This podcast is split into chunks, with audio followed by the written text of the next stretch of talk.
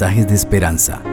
Reflexión diaria en el plan Reavivados por su palabra con el pastor Álvaro Rodríguez. Un saludo especial, queridos amigos, qué bueno saludarles, deseando que la gracia del Señor Jesucristo sea con cada uno de ustedes. Nos encontramos hoy para continuar el estudio de la palabra del Señor, en esta ocasión el Salmo 66. El Salmo 66 que es el texto en el que reflexionaremos hoy. Pero antes de hacer la lectura vamos a orar, vamos a pedir la dirección de nuestro Dios. Padre maravilloso, muchas gracias te damos en este momento porque nos regalas la vida, la oportunidad de reflexionar en el texto bíblico. Te pedimos, Señor, que al leerla podamos entender el mensaje, podamos de una manera especial aplicarlo a nuestra vida. Gracias por escucharnos. En Cristo Jesús. Amén. Así dice la palabra del Señor en el Salmo 66. Ustedes habitantes de toda la tierra, aclamen a Dios con alegría. Canten salmos a la gloria de su nombre. Canten gloriosas alabanzas. Digan a Dios, tus obras son asombrosas. Con tu grande poder sometes a tus enemigos. Toda la tierra te rinde adoración y cantan salmos a tu nombre. Vengan a ver las obras de Dios, sus hechos sorprendentes en favor de los hombres convirtió el mar en terreno seco y ellos cruzaron el río por su propio pie. Alegrémonos por lo que hizo allí. Por su poder Él nos gobierna para siempre. Sus ojos vigilan atentamente a las naciones. Por eso los rebeldes no lograrán levantarse. Pueblos todos, bendigan a nuestro Dios. Hagan resonar la voz de su alabanza Tú, Señor, nos has preservado la vida y no has dejado que resbalen nuestros pies. Tú, Dios nuestro, nos has puesto a prueba, nos has refinado como se refina la plata, pero nos dejaste caer en la trampa, impusiste sobre nosotros una pesada carga, caballos y jinetes han pasado sobre nosotros Hemos pasado por el fuego y por el agua, pero al final nos has llevado a la abundancia.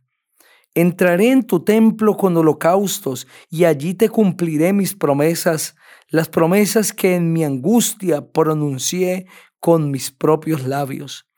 Te ofreceré holocaustos de los mejores animales, te ofreceré saumerio de carneros y sacrificios de bueyes y machos cabríos. Ustedes todos los que temen a Dios, vengan y escuchen lo que a Él ha hecho conmigo. Con mis labios le pedí ayuda, con mi lengua exalté su nombre. Si mi corazón se hubiera fijado en la maldad, el Señor no me habría escuchado. Por lo cierto es que Dios me escuchó y atendió a la voz de mi súplica.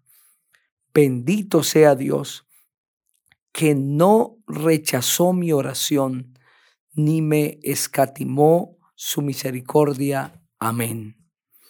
Este precioso salmo, el Salmo 66, era cantado con frecuencia por el Señor Jesucristo. Él cantaba porciones de este salmo mientras realizaba sus labores como carpintero en en el taller de su padre, allí en Nazaret, y a través de el canto de su voz aliviaba las cargas de quienes estaban trabajando con él. Con mucha frecuencia el Señor Jesucristo entonaba este salmo, igual que otros de ellos.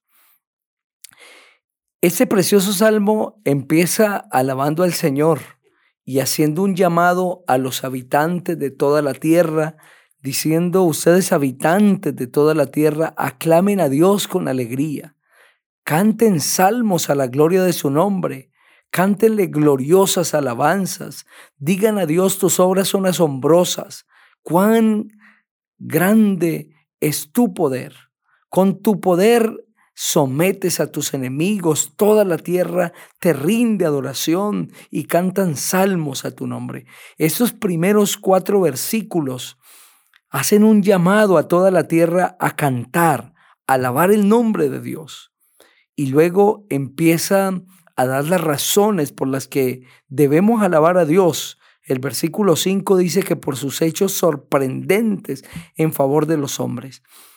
Y en el versículo 6 se citan dos eventos portentosos. Primero, que el Señor haya convertido el mar en terreno seco. Y segundo, que ellos, el pueblo de Israel, hayan cruzado el río por su propio pie. Estos dos eventos están siendo citados del Antiguo Testamento. El primero de ellos en Éxodo, el capítulo 14, el versículo 21, donde la Biblia registra que Dios secó el mar rojo para que el pueblo de Israel pasara en seco y fuera librado de sus enemigos. Y en ese mismo mar donde salvó al pueblo de Israel, también derrotó a los enemigos, a los egipcios. Pues mientras ellos intentaban pasar, el Señor volvió a cerrar las aguas y allí murieron.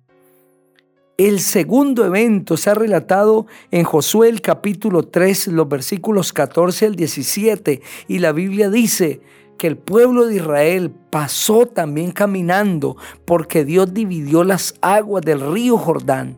Pasaron este río que estaba desbordado abundante en aguas, porque el Señor les iba a entregar una tierra, la tierra prometida, que fluye leche y miel.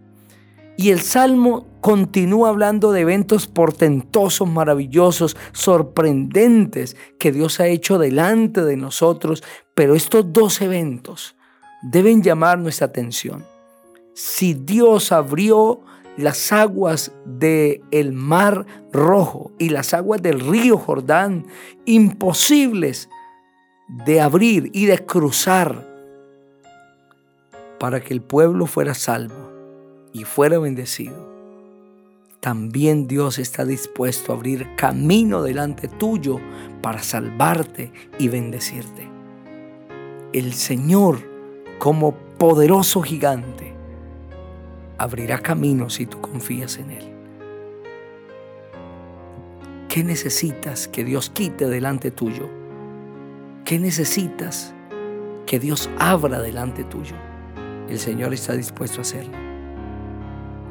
Si ese es tu deseo, ora conmigo. Padre,